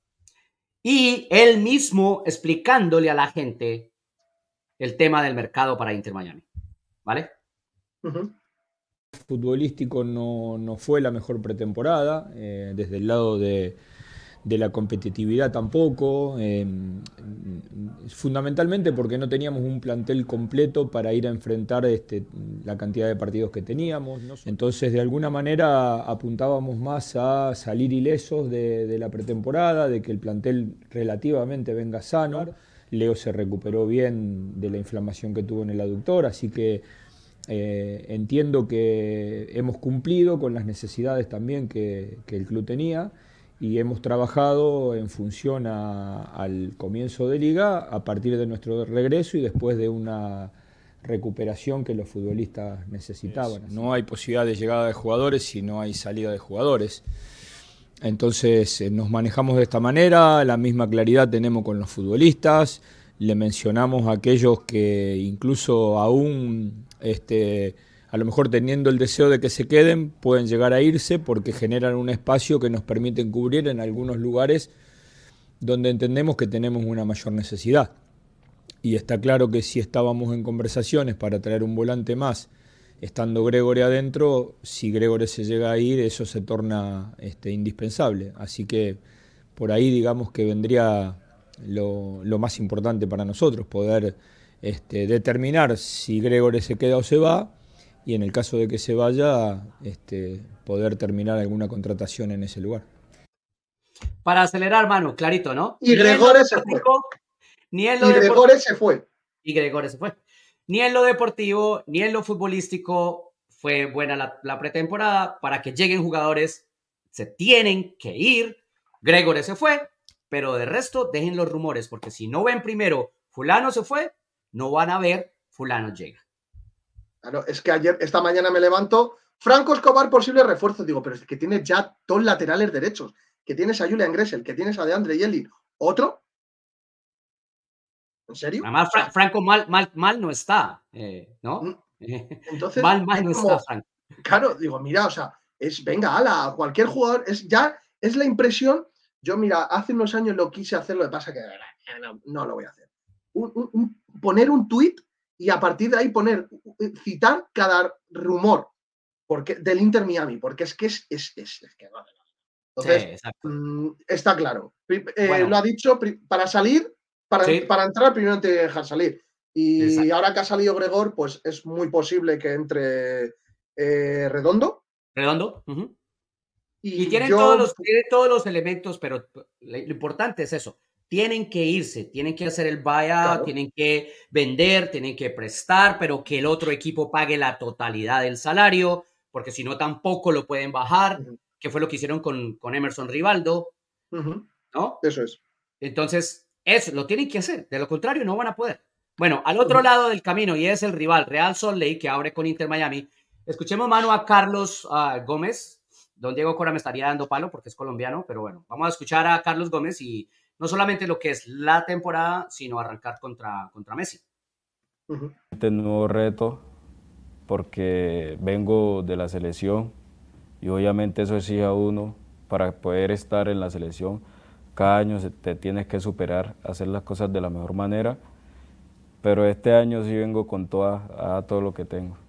Y a pesar de que estuve ahora en el preolímpico sub-23 no se nos dieron las cosas, sigo con la expectativa de venir a hacer las cosas bien este año para estar en, la Copa América, si Dios lo permite. Pues primeramente clasificar a los playoffs, hacer las cosas de la mejor manera en los playoffs y ya de segundo, pues con el favor de Dios lograr hacer los goles, que son los que gustan, asistencia, hacer las cosas bien y jugar en equipo. Pues, es un momento único porque obviamente Lionel Messi ha sido un ídolo desde pequeño y pues siempre soñé con jugar al lado de él o en contra. Y pues con el favor de Dios se va a este partido, pero obviamente ganando, porque no importa, pero ganando. Ahí estaba. Me quedan dos cosas rápidas, eh, Manu. Uno, que este debe, este debe ser el año de absoluta consolidación de Carlos Gómez. Ah, ya pasó la adaptación, viene con, un, con hambre porque el, el preolímpico fue horrible para Colombia.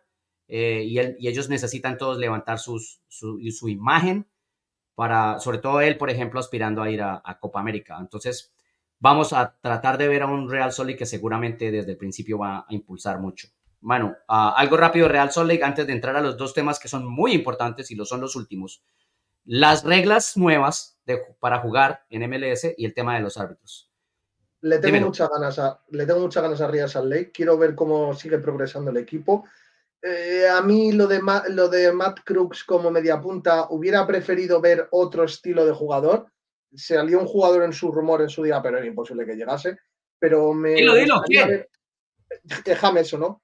No se podía, no se podía porque lo de Crooks estaba hecho ya. Pero que, claro, pero me gustaría ver, me hubiera gustado ver un James, un jugador así en, en, ese Real Salt Lake, no, el Matt, no Matt Crooks, con todos mis respetos, eh, pero creo que ese estilo de jugador le podía haber dado eso a, a Salt Lake. Y le tengo muchas ganas a Salt Lake. Yo creo que el partido va a estar, va a estar muy. Si a James le molestó eh, el ambiente en Alemania, si no se acomodó en Arabia, Real Salt Lake, hubiera salido. Imagínate en Salt Lake. Bueno, los tres lo mismo. La fiesta de Madrid no la hay en Salt Lake. Exactamente. ¡No! Ni a palo. Le tocaría irse para le toca irse para Las Vegas todas las noches. Bueno, el otro tema, y estamos corriendo un poco porque es que nos cogió la noche, pero son muy importantes. Vamos a arrancar la temporada y no podemos dejar de hablar de esto. La liga implementa nuevas reglas de competición. Vamos a explicarlas muy rápido porque son realmente simples. La primera es el tratamiento de lesiones fuera del campo de juego. Entonces, si un jugador se cae golpeado, lesionado y se demora más de 15 segundos en levantarse, el árbitro inmediatamente va a parar el partido, va a llamar al cuerpo médico para que entre, el jugador lo van a retirar y el jugador se va a quedar afuera casi dos minutos. ¿Por qué? Buscan dos cosas. Uno, darle continuidad al juego y que los jugadores dejen de estarse revolcando en el piso por minutos. Y dos, que el cuerpo médico afuera tenga, ya, de todas formas sabe que el jugador se va a demorar afuera. Entonces, analícenlo bien, mírenlo bien, sin la presión de tener que continuar el partido. El otro, el tiempo medido para las sustituciones, es algo parecido, para darle continuidad al partido. Si el jugador que va a salir no sale antes de 10 segundos, si camina y camina y se despide y se, y se quita las canilleras no sé qué, su compañero se va a tener que quedar afuera 60 segundos, es decir, un minuto. El equipo va a tener que jugar con 10 jugadores. Esto para darle continuidad al partido. Obviamente ambas reglas eh, están eh, exentuadas cuando tiene que ver con moción cerebral, cuando es el arquero, sabemos de ese tipo de cosas. La otra, los anuncios de VAR. Cuando el árbitro central vaya al monitor a revisar una jugada, va a tener que abrir su micrófono al regresar, explicarle a la gente cuál es la decisión y esa decisión, obviamente, como se lo explica a la gente, va a la transmisión de televisión en directo. La otra, los relojes continuados. Hasta ahora veníamos viendo normalmente que en los estadios y en la transmisión el reloj para al 45 y para al 90. Y nos dicen o decimos cuánto es el agregado, ¿cierto? Ahora el reloj va a seguir andando por esos cuatro, por esos cinco, por esos seis que se agreguen y terminará en 96, en 97, en 47, en 45, dependiendo de lo que se agregue. Y luego la de el retorno al campo tras choques. Si son dos jugadores que chocan o si hay dos jugadores, uno de cada equipo, que tiene que salir para hacer el protocolo de conmoción cerebral, los dos jugadores van a regresar al campo al mismo tiempo. Si Manu y yo salimos, yo no puedo volver antes que Manu. Volveremos al mismo tiempo para que haya una igualdad de competición. Esas son las nuevas reglas de competición de MLS para este año. Y eso, Manu, te voy a dejar comentar las reglas rápidamente, pero eso nos lleva al siguiente tema. El comienzo de la liga con árbitros de reemplazo, con reglas nuevas. Manu Vaquero. Eh, me gusta la de la que hemos dicho de la del cambio, es la única que veo así un poco. que, vas a estar con un cronómetro mirando cuánto tarda. Yo creo que al árbitro el árbitro no va a estar controlando eso porque el árbitro va a estar tan metido en el partido que no va a pensar. ¿Tú te crees que el cuarto va a tener al lado a, me invento el nombre ahora mismo, va a tener a, John Herman comiéndole la oreja al otro, al otro, y se va a cortar de poner el cronómetro? Bueno, se lo pone. Está bien, ¿eh? O sea, yo la de el tratamiento de las lesiones me parece muy buena. Eh, la del tiempo medio para sustituir, ¿vale? Lo del bar me parece espectacular, espectacular. Lo siento, o sea, yo soy partidario. De hecho, aquí en España, en la Liga Española, eh, los audios del bar salen después de los partidos. No, no, no, no, no. En el partido. Estilo fútbol americano. Es que yo creo que han buscado el fútbol americano. Cuando el árbitro se conecta y, explica la, por lo menos la gente tiene claridad de qué fue lo que decidió y ya está. efectivamente, porque nosotros en la televisión puede que lo tengamos claro, pero la gente en el estadio no. Entonces, si a mí es el propio árbitro que me dice esto con esto, esto, esto, perfecto. El tiempo corrido es una tontería para mí y el retorno del choques me parece también muy bueno. La verdad que sí, muy, muy a favor. Sí. Bueno, esto nos lleva al último tema importantísimo y estamos súper pasados, pero es muy clave, que es el tema de los árbitros de reemplazo. Empezamos el show con ese editorial acerca del arbitraje y cómo está, por, por no partir la torta como debería ser, los amigos de la pelota acaba, tratando de acabar el espectáculo. Pero la cosa es así, es que eh, lo hemos dicho acá en diferentes eh, episodios porque hemos mostrado la categoría y, y la estructura salarial de los árbitros. Pero es que un asistente que se gana 16 mil dólares de salario base, ¿sí? porque apenas está empezando, o un asistente que tiene más de 200 partidos, que se gana 21 mil dólares de salario base, es una cosa de locos. Es una cosa de locos. ¿No? Y sí, es cierto, tienen, van a recibir dinero por, por cada partido, además de su salario base. Pero volvemos a lo mismo, el asistente recibe 1.300 dólares por partido. ¿Sí? Y eso no se compadece cuando decimos que un árbitro que está en el mismo partido, el árbitro asistente está arrancando su carrera, tiene menos de eh, dos años en su posición, se gana 16 mil dólares de salario y su compañero en el centro se gana 50 mil. ¿Me entiendes?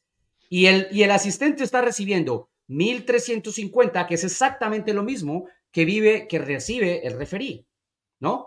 Entonces, el, decíamos aquí en el show anterior, hay que dejar una ventana para que no se acepte ese convenio. ¿Por qué? Porque el acuerdo implicaba una mejora para la menor cantidad de árbitros posibles, no para la mayor cantidad de árbitros posibles. Y eso hace que no se pueda buscar el objetivo, que no se pueda alcanzar el objetivo, de que tanto árbitros centrales como jueces de línea se puedan dedicar completamente a ser árbitros profesionales, punto, sin ningún otro trabajo, sin ninguno. Estos árbitros lo dijimos en otro episodio, porque venimos hablando de esta estructura desde que tuvimos ese contrato en la mano hace más de dos meses, o mes, un mes y algo. Estos árbitros pasan más de un mes, casi dos meses por fuera de su casa en un año. ¿Sí? y pedían mejores condiciones de viaje. Y las mejores condiciones de viaje las quisieron ofrecer para partidos especiales, no, o sea, por régimen de tipo de partido, no para los árbitros. Entonces al final terminan tres, cuatro árbitros recibiendo los beneficios que necesitan al final del día todos, porque están entrenando todos, porque están trabajando todos. No se le puede pedir a los árbitros tanto profesionalismo, tanta entrega, si realmente no tienen las condiciones para hacerlo es que al final eh, es, es, pro, es professional referee, eh, es professional referee, la O no me acuerdo de qué es. Organization. Organization, vale. Eh, no, no son profesionales. Si tú quieres tener profesionales que su trabajo sea ese, págale más, porque no están siendo profesionales. Esto es, es, lo que pasaba hace años en el fútbol español, que venía un árbitro y decía, el árbitro no sé qué, no sé cuántos, que de profesión es abogado. Pues Exactamente. el arbitraje era un hobby, pagado, muy bien pagado, entre comillas. ¿Qué se hizo en España? Profesionalizarlo, que el que sea árbitro solo se dedica a ser árbitro. Pues eso es lo que se tendría que hacer con el arbitraje. Si tú quieres tener árbitros preparados, págalo. Esto es como. Y entonces, Exactamente. Y entonces, ¿ahora qué pasa? No hay negociaciones estos días porque los árbitros, como lo decíamos en el show anterior, están absolutamente incómodos de que en lugar de pro concentrarse a mejorar eh, las condiciones de ese acuerdo, se concentraron en crear un plan alterno para arrancar la liga con los árbitros que fuera. Y así lo van a hacer. Así lo van a hacer. Entonces, en este momento no hay negociaciones, en este momento no hay conversaciones, ¿no? Eh, lo que quieren los, eh, el sindicato está muy claro, lo que ofrece Pro está muy claro, pero en este momento la, situación está partida. Y lo decíamos al principio, estos son amigos, son gente que, ha trabajado por muchos años. Es más, Peter Manikowski, que es el, lo dijimos también aquí, el, el presidente del sindicato, que es un abogado, dueño de un buffet de abogados que trabaja en temas laborales, fue árbitro. Y fue, fue el árbitro que pitó la final del 2014 cuando hubo huelga de árbitros. En este momento no se trata de otro, no fue huelga, fue lockout, que es lo mismo que está sucediendo ahora. Es decir, pro impidiéndole a los árbitros trabajar diciendo, bueno, como ustedes no llegaron a un acuerdo con nosotros, entonces no pueden trabajar. ¿Por qué? Porque cuando el sindicato le decía, vea, no estamos de acuerdo, pero mantengamos las negociaciones y empecemos, eh, empecemos la liga de una manera normal. Entonces pro les digo, sí, empecemos la liga, pero ustedes van a empezar la liga con los mismos salarios del acuerdo anterior, o sea, con salarios negociados en 2019, porque este se venció en 2024. Entonces, ¿qué vamos a ver? Vamos a ver, aparentemente según PRO, tienen 60, de entre 66 y 70 árbitros ya asegurados. Los partidos en Canadá los va a tener que poner, los árbitros los pone la Federación en Canadá, Canadá Soccer, y los, y los partidos en Estados Unidos los pone PRO. Y esos 66 son árbitros que ellos dicen tienen experiencia en el Caribe, en El Salvador, en Brasil, algunos han sido FIFA, pero vamos a que esos árbitros sepan y puedan poner estas reglas, las nuevas, y las tradicionales de MLS en el campo de juego. Y vamos a ver a un Messi desesperado porque el árbitro no sé qué se inventa o no aguanta el ritmo. Y vamos a ver una liga que en lugar de aprovechar que es el primer año de Messi completo, el segundo año de Apo con una gran producción, un producto en la mitad totalmente enredado. Es que se creen que no, el protagonista es el balón, sí, sí. Pero para que el balón juegue, tú tienes que poner a alguien que ponga bien el orden y que sepa seguir ese juego. O sea, tú no puedes poner a un árbitro a, un línea a correr que vaya el balón y el línea vaya corriendo dos metros detrás, porque realmente estamos hablando de los líneas. Entonces, mm, y tienes que poner, al final, eh, cada árbitro tiene su línea con el que trabaja. Creo que en España funciona así, no sé si en MLS también cada... No, no, funciona así, pero no funciona así, pero, pero, hay, pero tú vas creando la química con tu... Claro, tú ya sabes, tú ya sabes que en, que en cuanto hay una jugada así, tú ya vas a tener al otro línea ahí. Lo sabes. O sea, porque estas cosas los árbitros las estudian. Y los árbitros estudian que este jugador hace esta cosa, que, porque la gente se cree que un árbitro llega, voy, me voy al campo. No, los árbitros estudian el partido y a quiénes van a pitar. Y además de a quiénes van a pitar por comportamiento, a quiénes van a pitar por juego. Entonces, un árbitro, si sabe que X equipo eh, tiene tendencia a jugar con balones de desplazamiento, balones a la espalda de la defensa, si tú tienes confianza en tu linier, que sabes que te va a llegar y te va a marcar bien la línea, bien, pero te ponen a un tío, con todos mis respetos, del Salvador, como hemos dicho, del Caribe, no vamos a especificar el Salvador, del Caribe, que no has arbitrado con él en tu vida, ¿qué, dices tú? Eh, yo no sé si este hombre va a estar atento como puede estar. Entonces, eh, al final, este es el problema que hay como todo en la vida. ese, tipo, de cosas, exacto. Y ese tipo de cosas es lo que vamos a ver, seguramente. Vamos a ver más árbitros, vamos a ver más árbitros centrales, porque no son los árbitros acostumbrados. Vamos a ver más árbitros centrales recostados en el VAR, que me lo pare el VAR, en vez de equivocarme yo aquí. Vamos a ver más, más intervenciones porque los centrales y los jueces de línea van a tener que estar hablando constantemente para ponerse en la línea de lo, que, de lo que va a pasar y de lo que está pasando. Vamos a ver que las reglas nuevas se van a implementar de manera equivocada o atravesada, porque no son los que están entrenados para hacerlo. Y eso es lo que vamos a ver. Es una pena, pero al final es el, es, es el dinero y la gente, como digo yo, al final la gente que no hace nada, que no hace nada, es la que quiere llevarse el pastel más grande y no puede ser. Pero como pasa así, pasa en todos los aspectos de la vida, no pasan solo en el fútbol. Ah, no, pues, Entonces, entonces eh, los que están apotronados en una silla, mmm, jiji, jaja, o me voy a un sitio, me voy a otro, me invitan a no sé son los que quieren seguir llevando así. Estoy haciendo el gesto con la mano abierta, ¿vale? La que nos están escuchando. Quieren llevárselo muerto, llevárselo sin hacer nada. No, coño, que el, que el que se está viajando, el que está jugando a dos grados bajo cero, el que se tiene que ir a pitar una final a Toronto a menos ¿Cuál fue la final de Toronto? ¿Menos cuántos grados fue? la, de Toronto. La de Toronto. Si estamos hablando de centígrados, fue como menos 8 centígrados. Menos 8 grados centígrados. No es el otro que está en, la cabina, en la cabina con, con su Coca-Cola, eh, tomándose. No, es el que está pasando más frío que un hijo puta en el día del padre, con perdón. Ya me hacen hasta hablar mal. Entonces, esos, son los, esos son los que tienen que ganar, no el que está apotronado en una silla. Pero bueno, así funciona, esta, así funciona este mundo.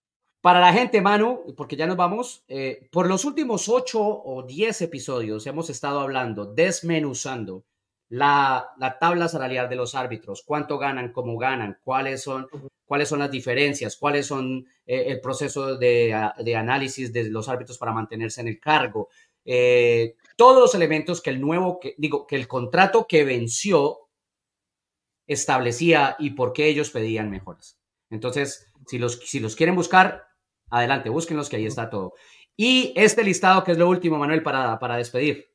Los equipos que van a jugar la CONCACAF Champions Cup esta semana, ¿no? El martes, Orlando con el Calvary de Canadá, Filadelfia con Saprissa de Costa Rica, el Houston Dynamo eh, con San Luis, el miércoles, Cincinnati con Cavalier de Jamaica, a Nashville con Moca de República Dominicana y el jueves a New England Revolution con el CAI, con el Independiente de la Chorrera de, Panamá.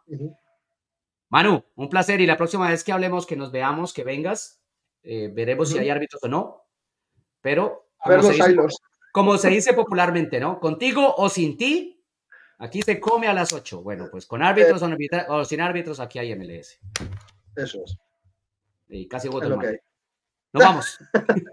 Un placer, John. Encantado. Un abrazo. Chao. Chao.